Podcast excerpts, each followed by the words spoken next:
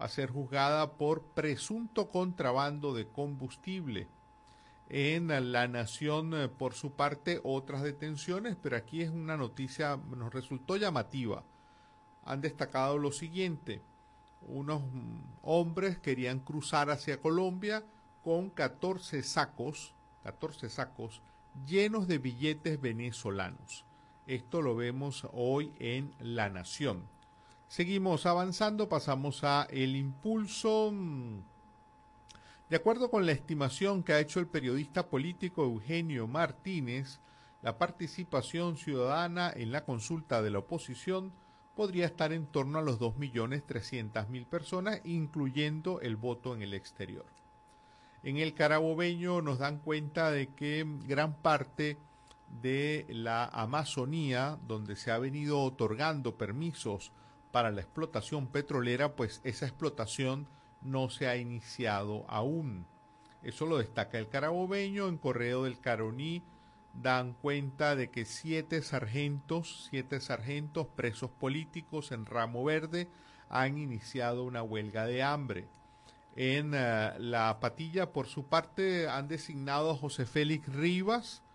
José Félix Rivas, un alto funcionario economista, José Félix Rivas ha sido designado como nuevo presidente, vicepresidente sectorial de economía. Ese era un cargo que ocupaba Tarek El Aizami. En el Nacional, por su parte, nos reportan de un show que están montando Emilio Lovera y Amilcar Rivero. Se titula Por los Caminos Verdes. Aparentemente es un show humorístico donde van a hablar del tema de la migración venezolana. En Mundo UR, en Mundo UR, por su parte, nos eh, hablan de un fenómeno climático que se está presentando en Caracas, le llaman reventón húmedo. Cae una lluvia muy fuerte que termina eh, tumbando árboles y así como llegó la lluvia, se va. Pudimos presenciar eh, un reventón de estos el viernes de la semana pasada cuando estábamos de visita en Caracas. Seguimos avanzando en los titulares, pasamos ahora a Crónica.1.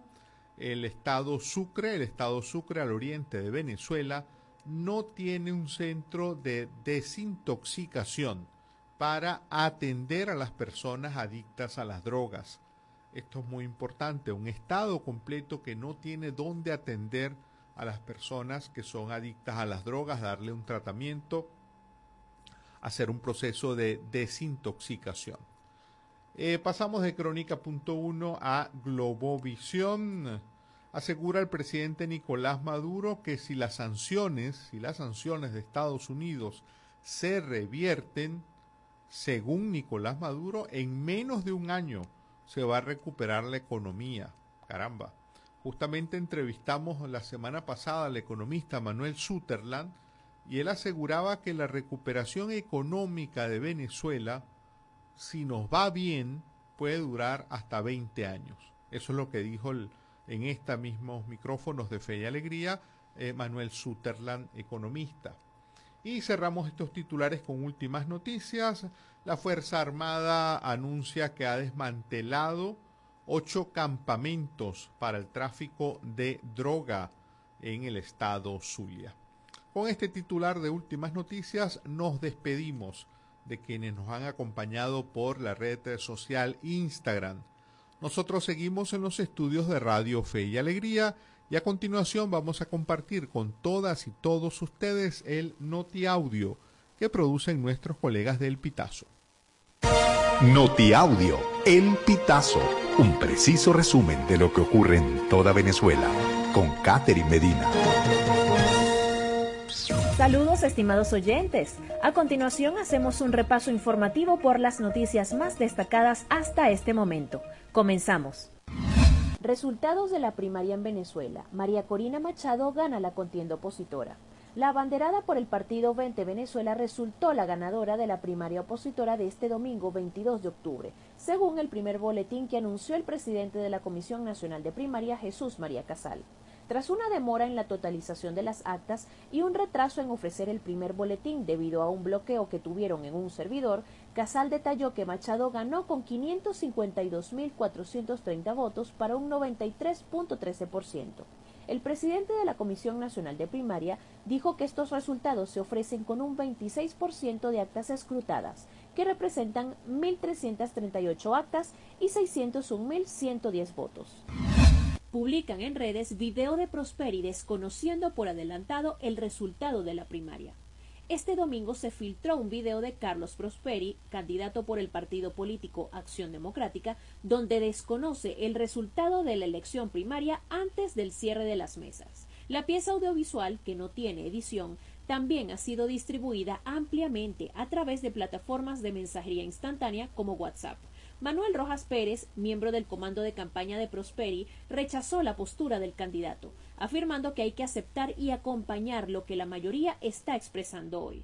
No es cierto que el proceso es un desastre, no es cierto que los centros no están funcionando, escribió Pérez Rojas en su perfil de X.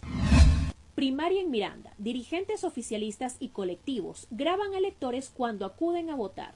Dirigentes del Partido Socialista Unido de Venezuela, así como colectivos, grabaron a los electores cuando acudieron a votar este 22 de octubre en las elecciones primarias de la oposición en el estado Miranda. En el municipio Lander se observaron a los seguidores oficialistas en ocho centros de votación.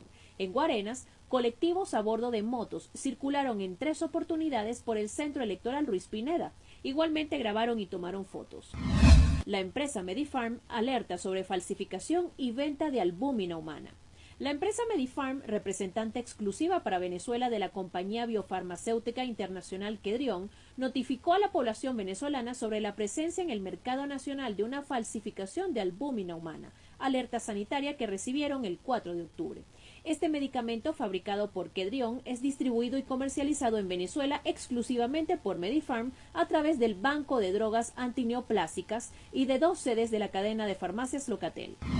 Pareja fingía pertenecer al tren de Aragua para extorsionar en Marketplace. Los detenidos de 27 y 28 años se hacían pasar por comerciantes que ofrecían repuestos de vehículos en esta red social. Al ser contactados por compradores o interesados, solicitaban números de teléfonos a los cuales llamaban luego para pedir grandes sumas de dinero, aseguró el jefe del 6CPC, Douglas Rico. La pareja afirmaba que pertenecía al grupo criminal Tren de Aragua y amenazaba a las víctimas con que atentaría contra sus vidas o la de los familiares, informó Rico en la publicación. Estimados oyentes, este ha sido el panorama informativo hasta esta hora. Narró para ustedes Catherine Medina. Estas informaciones puedes ampliarlas en nuestra página web elpitazo.net. También recibimos tus denuncias vía SMS o WhatsApp a través del 0414-230-2934. Una de la tarde, una de la tarde con 14 minutos de este lunes 23 de octubre. Muchísimas gracias a nuestros colegas de El eh, Pitazo por darnos, por brindarnos este noti audio. Aprovecho, aprovecho de recordarles nuestro punto de contacto para la mensajería de texto. Nos pueden escribir por el 0424 0424 552 6638. Por allí también nos pueden escribir tanto mensajes de texto como para mensajes eh, para WhatsApp. Una con 14 vamos a identificar y enseguida volvemos con más de En este país.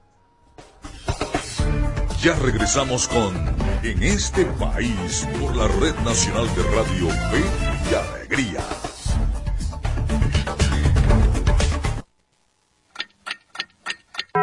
Una de la tarde y 15 minutos.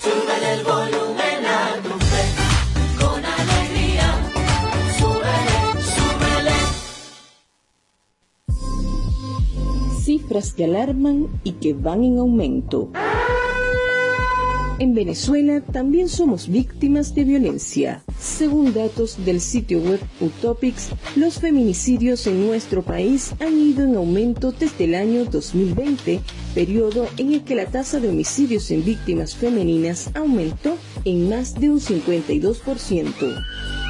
Para este año se registraron 256 casos a nivel nacional, lo equivalente a un femicidio cada 34 horas. Las mujeres tenemos derecho a una vida libre de violencia. Garantizarlo es tu deber. Cifras que alarman y que van en aumento. Un mensaje de fe y alegría.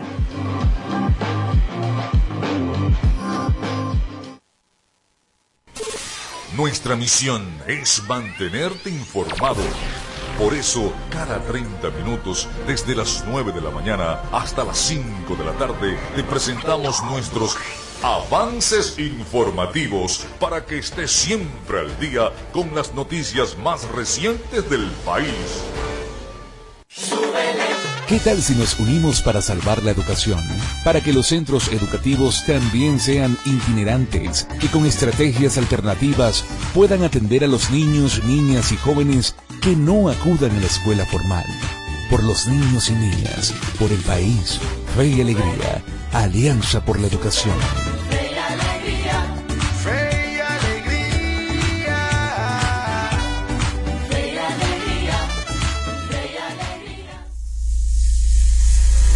Descárgate nuestra aplicación Radio Fe y Alegría Noticias, disponible para iPhone y Android. Seguimos con En este país por la Red Nacional de Radio Fe y Alegría.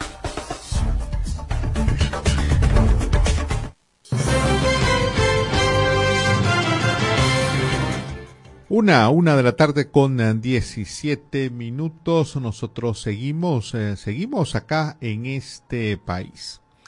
Buena parte de los portales informativos en Venezuela pues están con mucha información sobre la consulta opositora.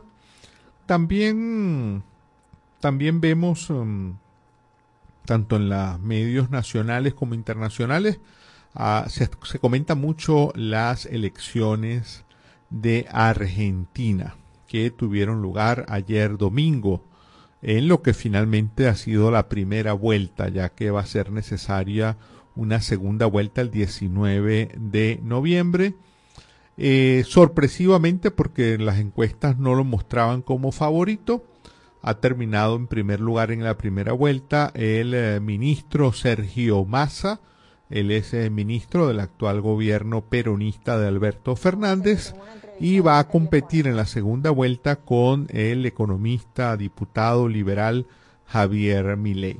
Así que mucho también, mucho interés en lo que ocurra en, eh, en Argentina en estas próximas semanas. Una de la tarde con 18 minutos. A esta hora, a esta hora me da mucho gusto saludar y darle la bienvenida a la doctora María Belén Fuentes. Ella es médico oncóloga, eh, especialista en cáncer de mama y directora médico de Oncosalud. Muchísimas gracias María Belén. Por aquí te saluda Andrés Cañizales. Hola Andrés, mucho gusto. Gracias por la invitación. Eh, María Belén se ha conmemorado, se ha celebrado el 19 de octubre como Día Internacional de la Lucha contra el Cáncer de Mama. ¿Por qué es importante que haya un día para llamar la atención sobre el cáncer de mama? Importantísimo porque es el tumor a nivel mundial que más está enfermando y por lo que ocurren más muertes en el sexo femenino. En nuestro país las cifras aumentan de manera alarmante y sobre todo en mujeres jóvenes. Es un llamado de atención a que la pesquisa, porque los tumores de mama son pesquisables, es decir, son susceptibles de hacer un diagnóstico precoz cuando no te tocas nada y hay que empezarla cuando no tiene factores de riesgo a partir de los 35 años. Mm. Y en el caso de Venezuela, eh, ¿se están presentando en mujeres a partir de qué edad se está presentando el cáncer de mama? Nosotros tenemos casos de todas las edades, pero inclusive entre la década de los 20 y los 30 tenemos casos. Nosotros no tenemos unas estadísticas actualizadas del Ministerio del Poder Popular para la Salud, y lo que te puedo decir son datos de las sociedades científicas, donde nosotros justamente estamos observando eso y por eso es el llamado de atención. Pero en general, fíjate que antes la pesquisa empezaba a los 40 y para Venezuela se bajó a 35. Mm. Y justamente has tocado un tema, eh, María Belén, que tiene que ver con la falta de información uh, oficial en este tema tan importante como es el cáncer de mama. Ocurre también con otras enfermedades. ¿Cómo operan ustedes, eh, cómo trabajan ustedes eh, eh, que están muy metidas en este tema del cáncer de mama ante esa ausencia de información oficial? Nosotros llevamos nuestras propias estadísticas. Yo también trabajo en el oncológico Luis Racetti, donde vemos una gran cantidad de pacientes. Tenemos alianza en Cosalud con diferentes fundaciones. La más importante es Se nos ayuda, que gracias a la gran labor que realizan y que donde por supuesto necesitan mucho apoyo para poder seguir brindando esa, eh, esa ayuda con esa responsabilidad social que necesitan todas las mujeres para poder enfrentar un tratamiento oncológico. Mm. Y en el caso de, Venezuela, eh, para quienes nos escuchan a esta hora, nos escuchan en 13 estados del país. Eh, ¿Cuál sería ese protocolo? Estar, digamos, con, con estos chequeos anuales.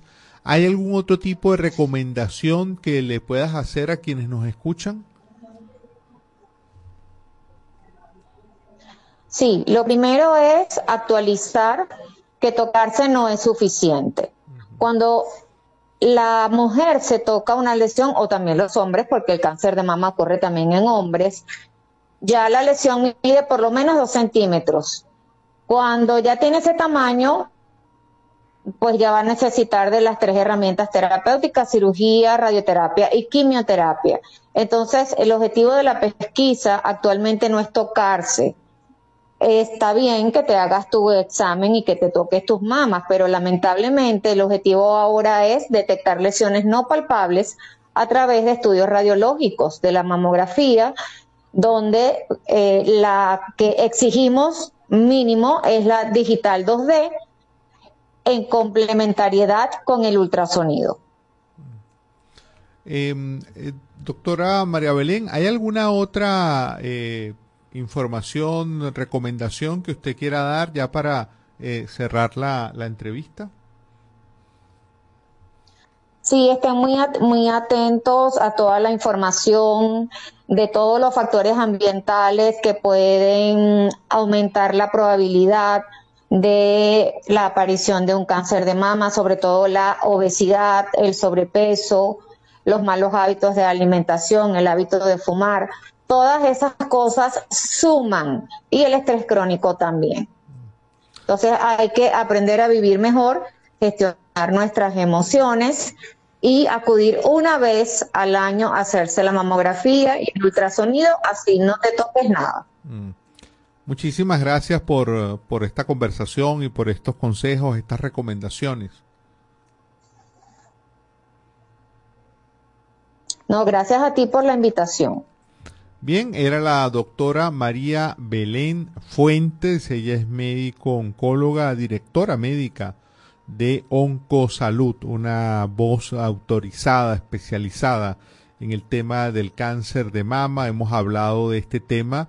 El 19 de octubre a nivel internacional se ha levantado la bandera del Día Internacional de la lucha contra el cáncer de mama para llamar la atención sobre este cáncer, tal como lo dijo la propia doctora María Belén, es el tumor más maligno que genera mayor mortalidad entre las mujeres en todo el mundo, también con mucha presencia en Venezuela.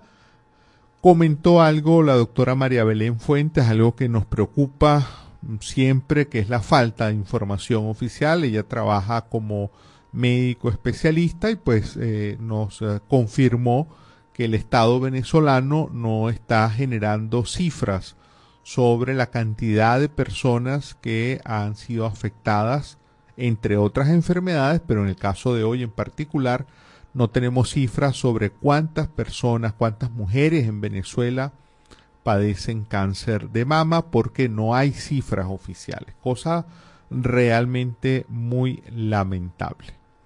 Una de la tarde con 26, seguimos por aquí revisando, seguimos revisando, vamos a ver, a ver aquí la página de la casa.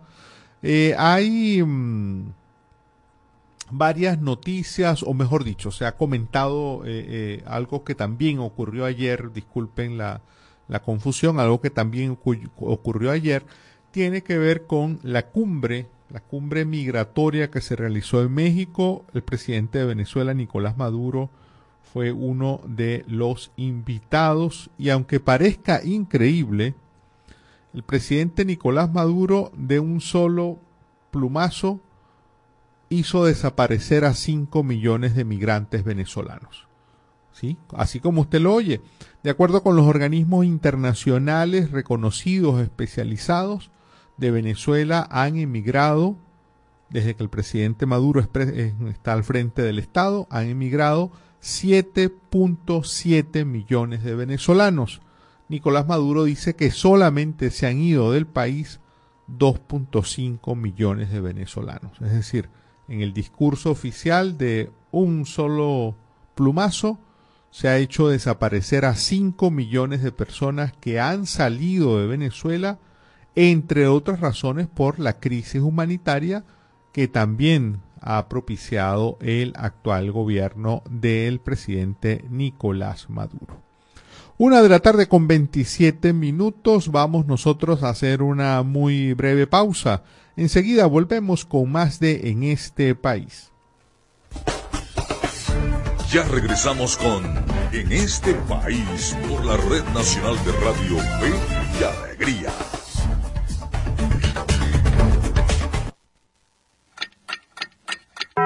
Una de la tarde y 28 minutos. el volumen a tu fe, con alegría.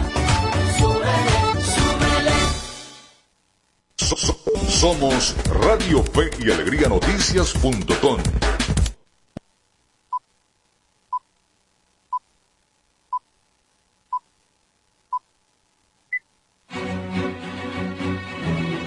partir de este momento, más de 25 emisoras interconectadas para llevarte información con todas las voces. Radio Fe y Alegría Noticias. Avance informativo. Avance informativo.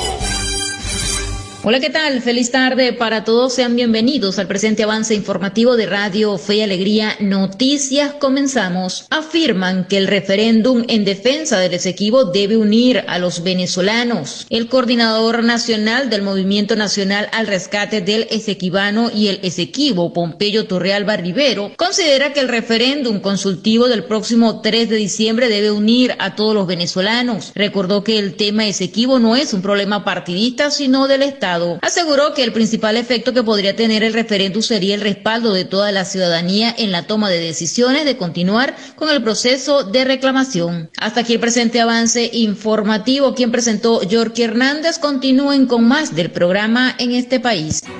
Contamos con periodistas en toda Venezuela para llevarles la información en vivo y en caliente. Red Nacional de Radio Fe y Alegría, con todas las voces. Seguimos con En este país por la Red Nacional de Radio Fe y Alegría.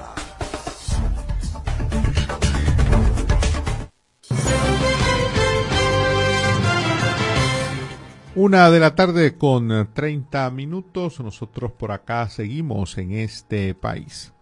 Vamos a ir avanzando en la revisión de lo que es noticia y vamos a compartir con ustedes el micro Venezuela Electoral.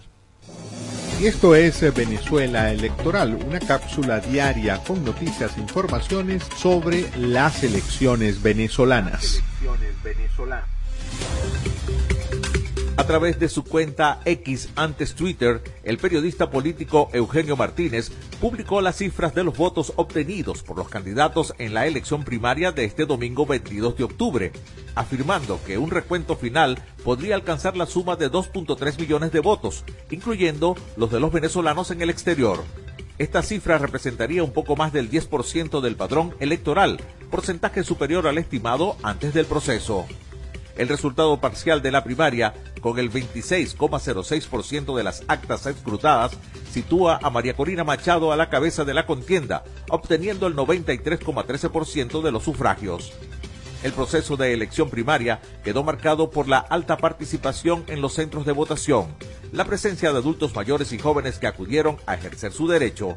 A pesar de los tiempos de espera, la lluvia en algunos lugares del país y la presencia de un sol brillante, los electores con paciencia y entusiasmo manifestaron su voluntad en el proceso de primaria. Vía el impulso, los acompañó José Cheo Noguera. Escucharon Venezuela Electoral. Pueden seguirnos en las redes sociales del programa en este país. En este país.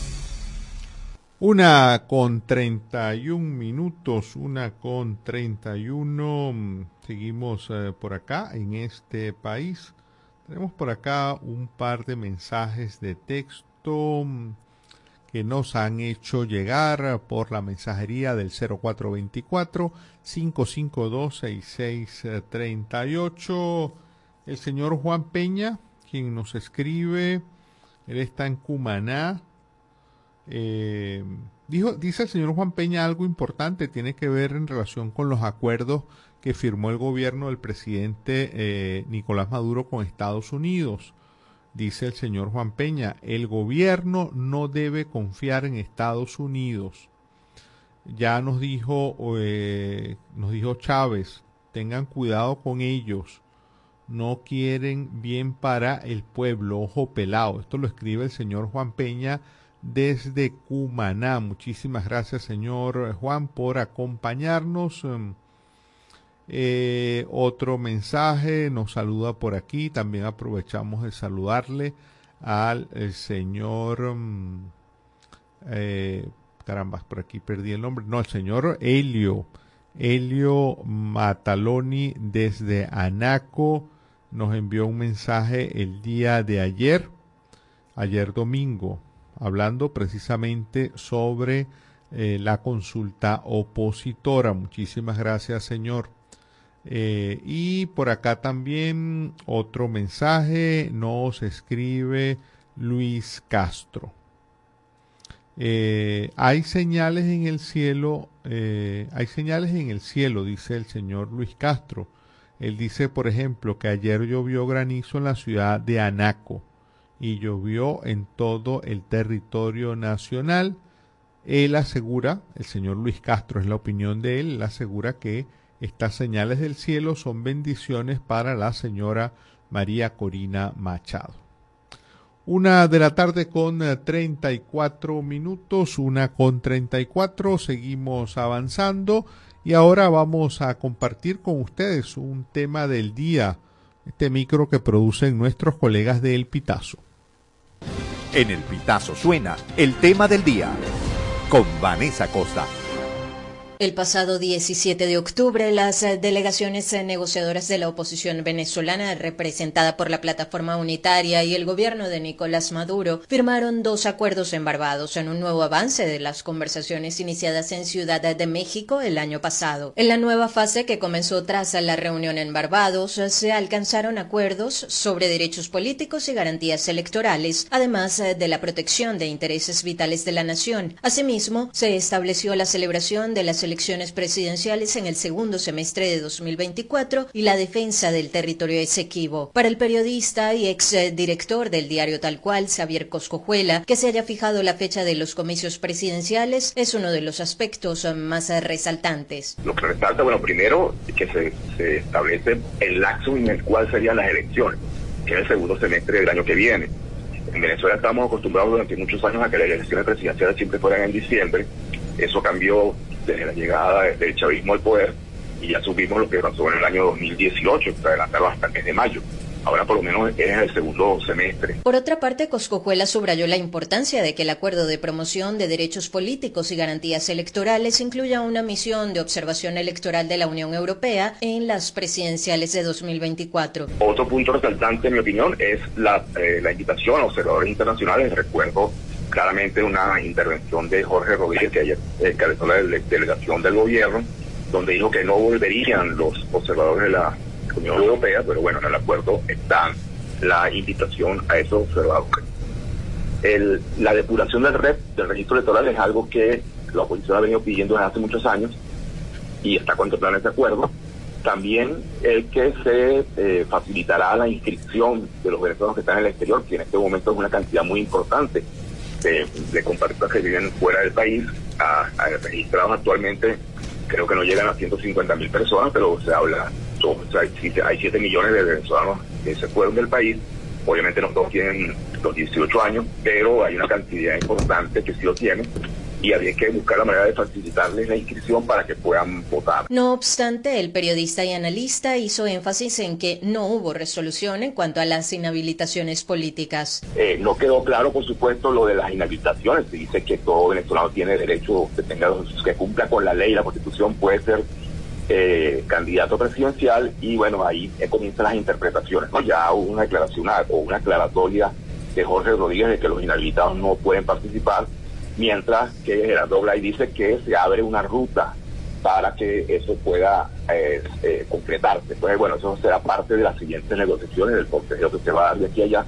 Eh, pero bueno, el gobierno desde Nicolás Maduro para abajo ha sido muy categórico en enseñar que no van a levantar las inhabilitaciones. El acuerdo sobre derechos políticos y garantías electorales incluye 12 puntos y además eh, del cronograma de las presidenciales incluye la depuración y actualización del registro electoral dentro y fuera del país a través de jornadas especiales, garantía de auditorías, observación internacional calificada, respeto a los candidatos durante la campaña y el reconocimiento público de los eh, Si bien Coscojuela califica como positiva la firma de los acuerdos, recalcó que lo más importante es que se cumplan. Eh, como siempre, una cosa está ahí, una cosa es lo que está escrito y otra cosa es lo que se concretará. Esperemos que se concrete la mayor parte de lo que se firmó y bueno, eh, de alguna manera todos los venezolanos tenemos que presionar para que esos acuerdos eh, no se queden en el papel, y se hagan realidad. El tema del día con Vanessa Acosta. Esta y todas nuestras informaciones puedes ampliarlas en elpitazo.net. Una de la tarde, una de la tarde con 38. Vamos nosotros, luego de escuchar este tema del día, vamos a seguir avanzando y ahora tenemos con nuestro colega Miguel Valladares la movida deportiva. En este país presentamos La Movida Deportiva con Miguel Valladares. Un gran saludo amigos del deporte, es un gusto iniciar la semana todos juntos en la grada de este país. Arrancamos el repaso de la actualidad deportiva con béisbol venezolano porque este fin de semana arrancó la temporada. Cardenales de Lara ganó sus dos juegos en casa colocándose líder en solitario. Los larenses blanquearon a Bravos 8 a 0 el sábado, mientras que ayer superaron a las Águilas ocho carreras por cuatro gracias a un cuadrangular impulsor de dos carreras de José Perosa. En Caracas, los Leones nivelaron su registro al vencer a Tiburones seis carreras por tres luego de capitalizar un rally de cuatro carreras en la sexta entrada. Bravos inauguró su casilla de victorias al derrotar a Magallanes en Valencia ocho carreras por cinco, mientras que Tigres hizo lo propio con Caribes 4-3, que había blanqueado a Leones en la inauguración del Monumental de la capital en Juegos de Liga. Hoy habrá jornada libre. Seguimos con los Juegos Panamericanos de Santiago de Chile, ya que Venezuela conquistó sus dos primeras doradas gracias a los pesistas Julio Mayora en los 73 kilogramos, además del abanderado Keidomar Vallenilla en los 89. Las pesas también aportaron gracias a la plata de Caterine Echandía, una pesista que vuelve luego de una larga lesión. También ganó bronce Angelín Venegas. El nadador Alfonso Mestre se subió al podio al ganar plata en los 400 metros estilo libre. Douglas Gómez se colgó otra medalla de plata al quedar segundo en pistola rápida de 25 metros, logrando su clasificación a los Juegos Olímpicos de París 2024. Y saltamos a las canchas de fútbol porque el sábado comenzó el cuadrangular final de la primera división de Venezuela. Allí Caracas y Deportivo Táchira igualaron sin goles en una nueva edición del clásico moderno de nuestro fútbol, en choque efectuado en el Estadio Olímpico de la UCB. En Araure, Portuguesa rescató un punto a última hora al igualar a un gol con Academia Puerto Cabello. Darvis Rodríguez anotó en el 90 más 3, igualando la pizarra que ya había inaugurado Williams Lugo al 19. El miércoles, Academia recibirá a Caracas y Portuguesa viajará a Pueblo Nuevo para enfrentarse a Táchira. Y nos vamos con un par de corticas y al pie, iniciando con grandes ligas, porque anoche los Rangers vencieron a Houston nueve carreras por dos para obligar a un séptimo y definitivo juego. Allí José Altuve se fue de 5-2 por los Astros. En boxeo, el barinés Jorge el Niño Linares, cuatro veces campeón mundial, anunció ayer su retiro del boxeo deja una marca de 49 victorias, 29 de ellas por nocaut, además de 9 derrotas. De esta forma llegamos al final del repaso por la jornada de hoy, pero le invitamos a que nos acompañe de nuevo mañana en la grada de En este país. En este país presentó La Movida Deportiva con Miguel Valladares. Una de la tarde con 42, eh, una con 42. Muchísimas gracias a Miguel. Siempre los días lunes, pues este repaso de lo que ocurrió en el mundo de los deportes termina siendo muy, muy importante. Nosotros a esta hora vamos a hacer una breve pausa para, para identificar esta red nacional, pero antes de irnos a esa pausa, les dejo con el micro Medianálisis Informa.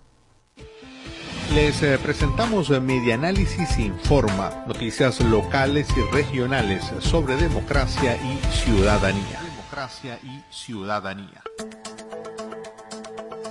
El jueves de la semana pasada se reportaron bajones y cortes eléctricos en varios sectores de la zona sur y oeste de Maturín, en el estado Monagas, los cuales generaron gran preocupación en la ciudadanía.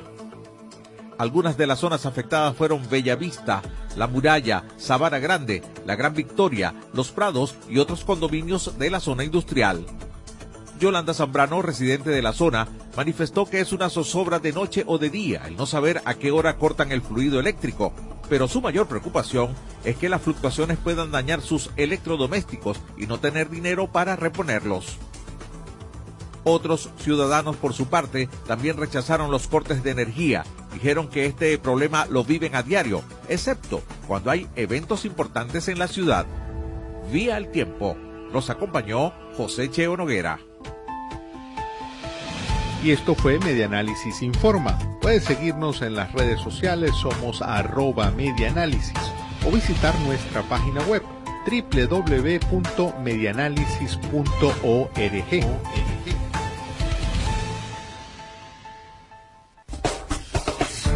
Ya regresamos con En este país por la Red Nacional de Radio Fe y Alegría.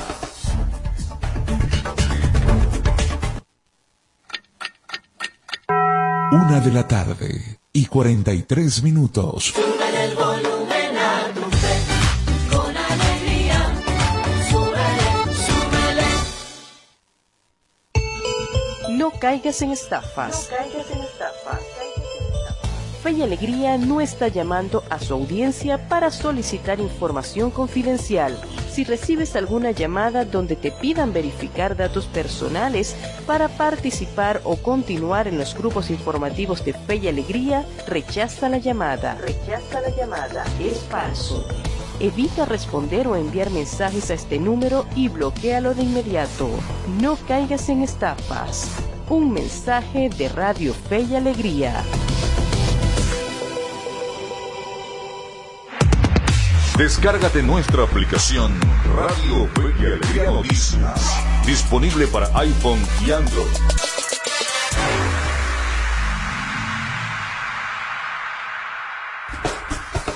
Seguimos con En este país por la Red Nacional de Radio Fe Alegría.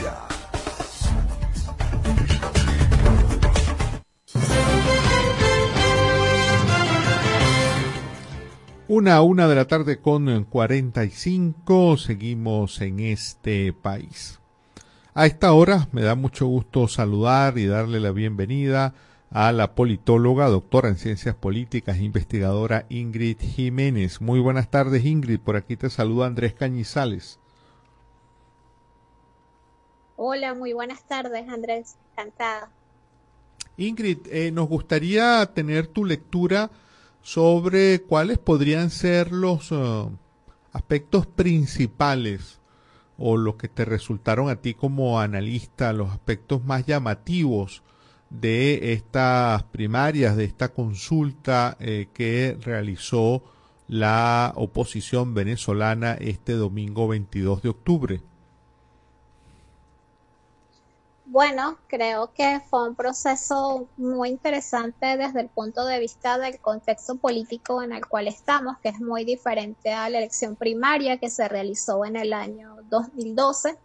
Podemos ver que fue un proceso gestionado desde un primer momento por la sociedad civil, eh, estando un poco eh, al margen en cuanto a la organización, los partidos políticos. Creo que es muy importante valorar este, este aspecto que sin duda apunta hacia una eh, reconstrucción de lo que es la, el tejido de organizaciones y el tejido social en nuestro país. En segundo lugar, destaco, por supuesto, la amplia participación que hubo en el día de ayer. Sí, creo que similar eh, no tenemos los resultados oficiales aún, pero creo que es similar a la obtenida en el año 2012. Incluso, pues como vimos, hay estados en los cuales no alcanzó el material electoral para que votaran todos los electores.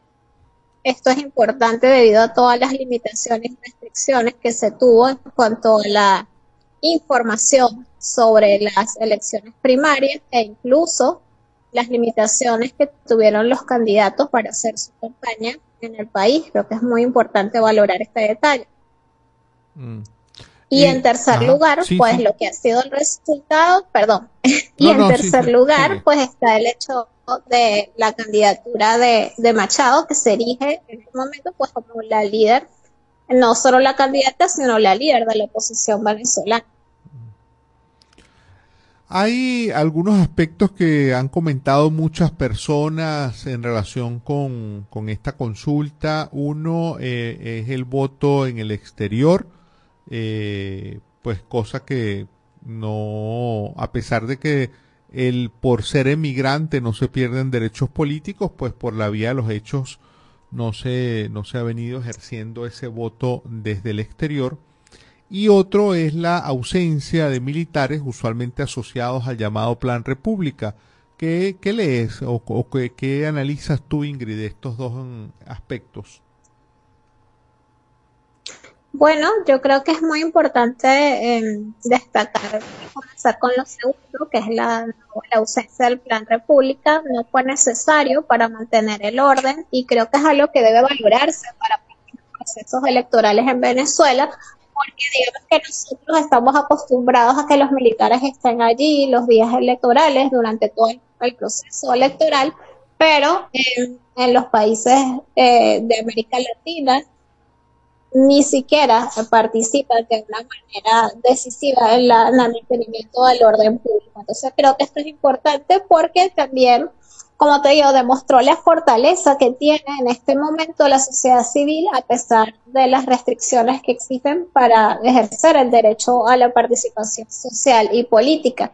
Y con respecto al voto al exterior, pues yo no tengo cifras en este momento tampoco oficiales de quienes votaron, pero creo que también hubo una organización importante en el exterior y esto también de cara a los acuerdos de Barbados en el que se abre, eh, se va a abrir el registro electoral en el exterior, pues va a sincerar un poco nuestro red, nuestro registro electoral, en tanto que pues no sabemos exactamente, se dice que son aproximadamente 3 millones, pero no sabemos exactamente cuántos millones de venezolanos están habilitados para votar, lo sabremos muy pronto. Y a mi modo de ver, esta cantidad, si son 3 millones, pues sí va a ser bastante decisivo de cara al 2024. Eh, eh, Ingrid, y en relación con eh, ya con los con los resultados eh, que, que, arrojaron las primarias, esta elección de María Corina Machado por forma amplia, digamos, en esas votaciones, ¿Qué lectura le haces a, a esos resultados? Bueno, creo que sin duda ha habido un desplazamiento del liderazgo de lo que se ha podido denominar el G4 en la figura de María Corina Machado, de que destaco que a pesar de que no es una figura nueva dentro del panorama opositor, sí es una figura que ha venido construyendo su liderazgo y de hecho hizo una, a mi modo de ver, una excelente campaña electoral y si miramos los resultados que ella tuvo en la primaria del 2012, que eh, obtuvo poco más del 3% de los votos, ahora este resultado arrollador pues expresa que ha sabido interpretar de alguna manera este deseo de cambio en el liderazgo que está no solo en la oposición, creo que es importante destacar, sino también en el mayoritario sector de los electores independientes. Mm. Su discurso me ha parecido bastante acertado porque ella ha llamado a la, una coalición nacional y también a la construcción de gobernabilidad. Creo que son dos aspectos que van a ser claves eh, si nos ponemos a ver el horizonte de 2024, que es ya en términos políticos y de organización. Muchísimas gracias por tu participación, Ingrid. Gracias era la politóloga investigadora, doctora en ciencias políticas Ingrid Jiménez, hablándonos de lo que fue esta consulta opositora realizada este domingo. Una con 52, eh, hablando, seguimos con el tema electoral. Por acá mm, se están difundiendo, el CNE ha divulgado las cinco preguntas que van a formar parte del referéndum eh, del 3 de diciembre dedicado al Esequibo la primera pregunta eh, que se va a formular en ese, en ese referéndum. ¿Está usted de acuerdo en rechazar por todos los medios conforme al derecho la línea impuesta fraudulentamente eh, por el laudo arbitral de París de 1899 que pretende despojarnos de nuestra Guyana, Guayana, Guayana Esequiba? Eh, segunda pregunta, ¿apoya usted el Acuerdo de Ginebra de 1966 como el único instrumento jurídico válido para alcanzar una solución práctica y satisfactoria para Venezuela y Guyana en torno a la controversia sobre el territorio de la Guayana Esequiba? Tercera pregunta, ¿está usted de acuerdo con la posición histórica de Venezuela de no reconocer la jurisdicción de la Corte Internacional de Justicia para resolver la controversia territorial sobre la Guayana Esequiba. Cuarta pregunta que se va a hacer en ese referéndum del 3 de diciembre. ¿Está usted de acuerdo en oponerse por todos los medios conforme a derecho a la pretensión de Guyana de disponer unilateralmente de un mar que aún está pendiente por delimitar de manera ilegal y en violación del derecho internacional. Quinta pregunta, ¿está usted de acuerdo con la creación de un Estado Guayana Esequiba? Este tal vez es el cambio más importante o lo que es noticia. Es decir, no solamente se está planteando en ese referéndum mantener, digamos, los temas históricos que ha venido demandando Venezuela, en relación con el Esequibo, sino que aquí en esta quinta pregunta probablemente está la gran noticia. El gobierno les va a preguntar a la población, a los venezolanos, si está de acuerdo con que se cree un estado que se pasaría a llamar Guayana Esequiba. Eso, eh, y además la pregunta incluye y que se desarrolle un plan acelerado de atención integral a la población actual y futura de ese territorio, que incluya entre otros el otorgamiento de ciudadanía y cédula de identidad venezolana, de acuerdo con el Acuerdo de Ginebra y el derecho internacional. Pues parece, esto es lo más novedoso, decíamos, esta quinta pregunta, eh, habrá que ver qué, qué respuesta da la población. En general, las preguntas están formuladas de una manera en que va a ser muy difícil responder que no. O sea, ¿cómo se va a decir que uno no está de acuerdo como venezolano con que eh, Venezuela reclame la Guayana, la Guyana, Guayana Esequiba, como se le va a empezar a llamar ahora al Esequibo, ah, históricamente conocido como territorio Esequibo, ahora el gobierno está impulsando como denominación Guayana Esequiba. Em, lo novedoso, reiteramos, es esta propuesta de preguntarle a la población a través de este referéndum si está de acuerdo en crear un Estado, otro Estado venezolano que comprenda ese territorio en disputa.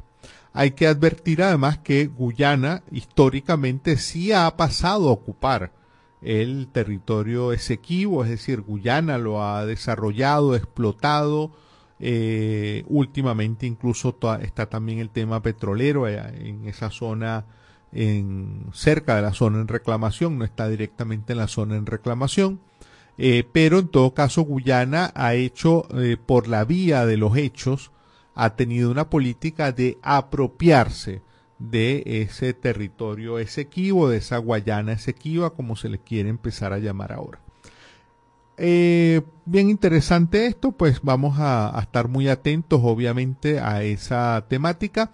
Por cierto, por cierto, el, mm, el tema de mm, eh, el tema de, de este referéndum del 3 de diciembre, muchos analistas políticos lo ven como parte de una estrategia oficial, como parte de una estrategia oficial para calibrar cómo está la maquinaria electoral del chavismo, para ver cuánta gente es capaz de convocar el chavismo en un referéndum, eh, activar todos estos equipos electorales con los que cuenta el gobierno y que eso de alguna manera sirva como una suerte de calentamiento de motores para las elecciones presidenciales del año que viene. Eso es lo que están interpretando muchos analistas, que este referéndum se haya eh, sacado de alguna manera como un as bajo de, debajo de la manga muy rápidamente y apenas un día después de la elección primaria eh, ya se anuncia este referéndum, se anuncien las preguntas y se le ponga fecha. Bueno, así andamos en esta Venezuela electoral, como hemos llamado precisamente al micro que estamos transmitiendo. Una con cincuenta y siete minutos, una con cincuenta y siete. Nosotros ya nos despedimos eh, por el día de hoy, por esta emisión meridiana. Les recordamos que esta noche nos pueden acompañar con la emisión nocturna del programa a través de las distintas emisoras de Radio Fe y Alegría. Mañana, mañana martes 24 de octubre, estaremos de vuelta a la una de la tarde con la emisión meridiana de En este país. Hasta entonces. Este. Así culmina por el día de hoy en este país, un programa conducido por Andrés Cañizales junto a Miguel Valladares, acompañados por los periodistas y comunicadores de Radio Fe y Alegría, Red Nacional. Hacemos periodismo comprometido con la democracia.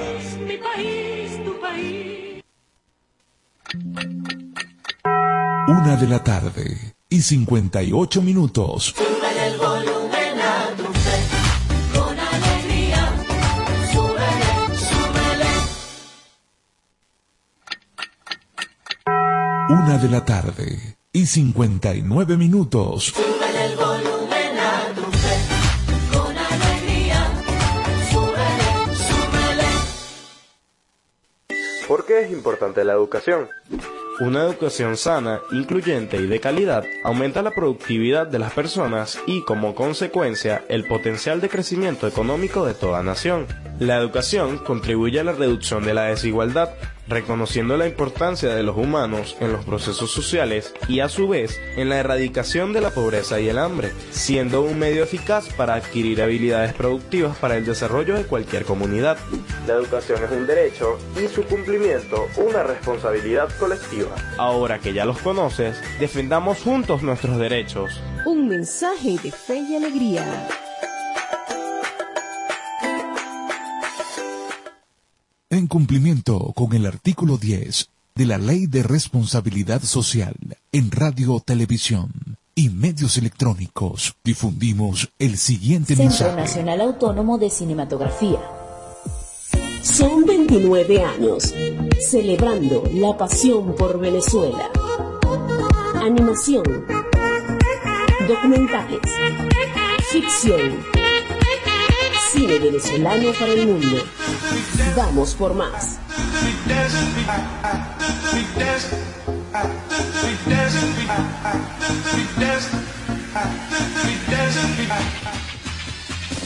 En la FM de todas las voces hacemos publicidad. Goma Inca, rumbo a los 50 años de calidad. Fabricación de artículos técnicos en gomas y servicios relacionados tales como engomados de rodillos, tambores, poleas, válvulas, tuberías, todo para la industria en general, recubrimiento antiácido y antiabrasivo de tanques para la industria química, engomados de tanques cisternas que transportan líquidos corrosivos, fabricación de sellos hidráulicos y neumáticos por control numérico, Sistema Siljet de fama mundial. Garantizamos la fabricación en minutos de juntas de vástagos, pistón, rascadores, estoperas o ring. El cliente puede observar la fabricación de su pedido y sale con sus piezas ya fabricadas. Contáctanos al 0251 269 0301 al 0416 450 9903 o al 0412 725 4034. Atendemos a nivel nacional. Goma Inca, rumbo a los 50 años de calidad. Excelencia y calidad, embutidos Alimex. Alimex es variedad de todo para comer. Excelencia y calidad, embutidos Alimex. Hazlo más práctico y divertido. Embutidos Alimex.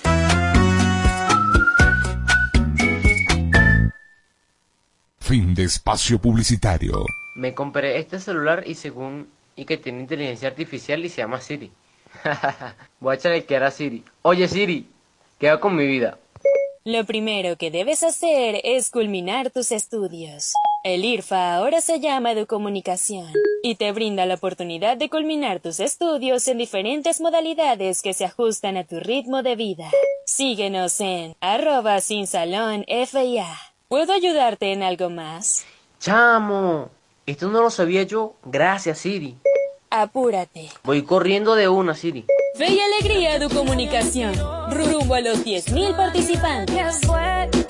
Mayor información 0251-441-6751. Cumplimos 15 años en el corazón de los larenses. Ra- Radio Fe y Alegría 97.5 FM, tu radio.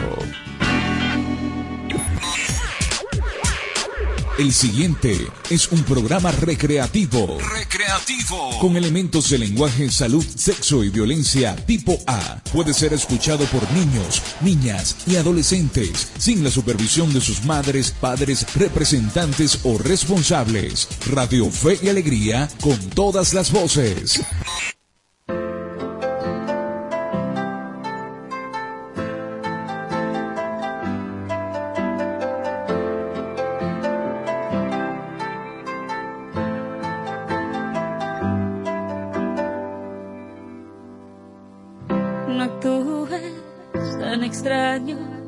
Duro como una roca.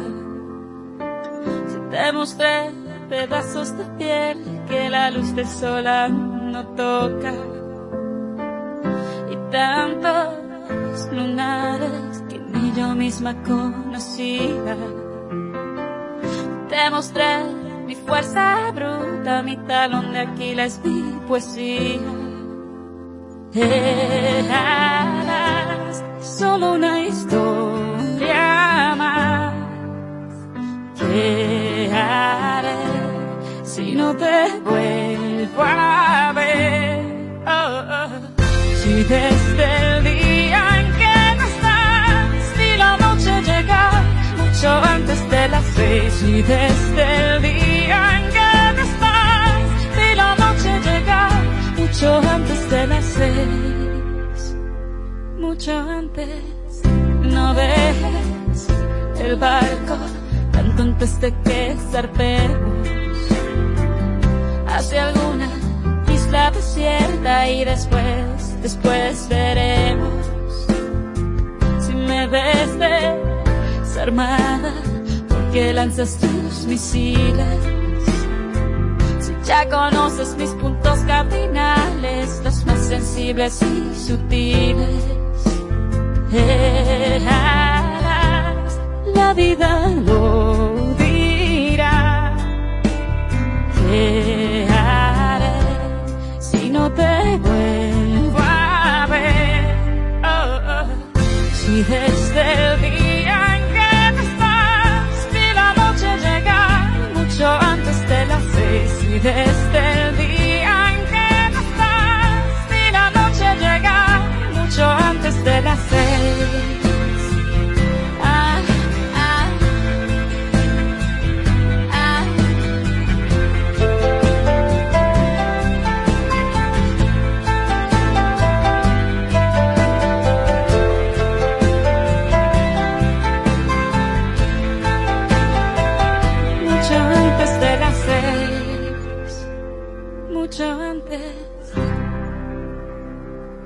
radio pensada para ti.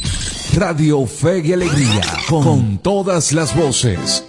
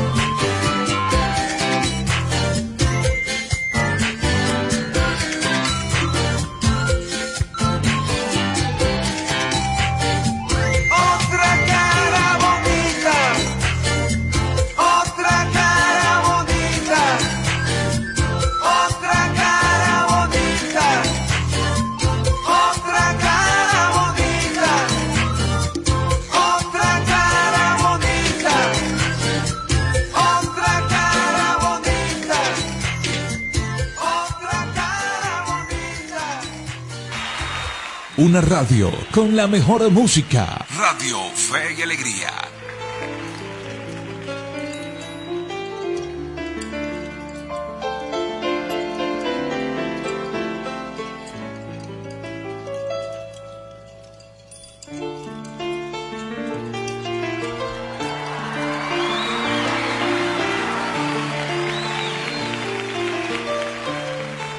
De allá donde nace el viento y cobra vida los sueños, llegaste sin avisar, habiendo de par en par las puertas del corazón, las puertas del corazón, las puertas del corazón. No hicieron falta palabras, tampoco tontas excusas, apenas una mirada de tus ojos verde gris. Dejó sin rumbo la noche, dejó sin rumbo la noche, dejó sin rumbo la noche.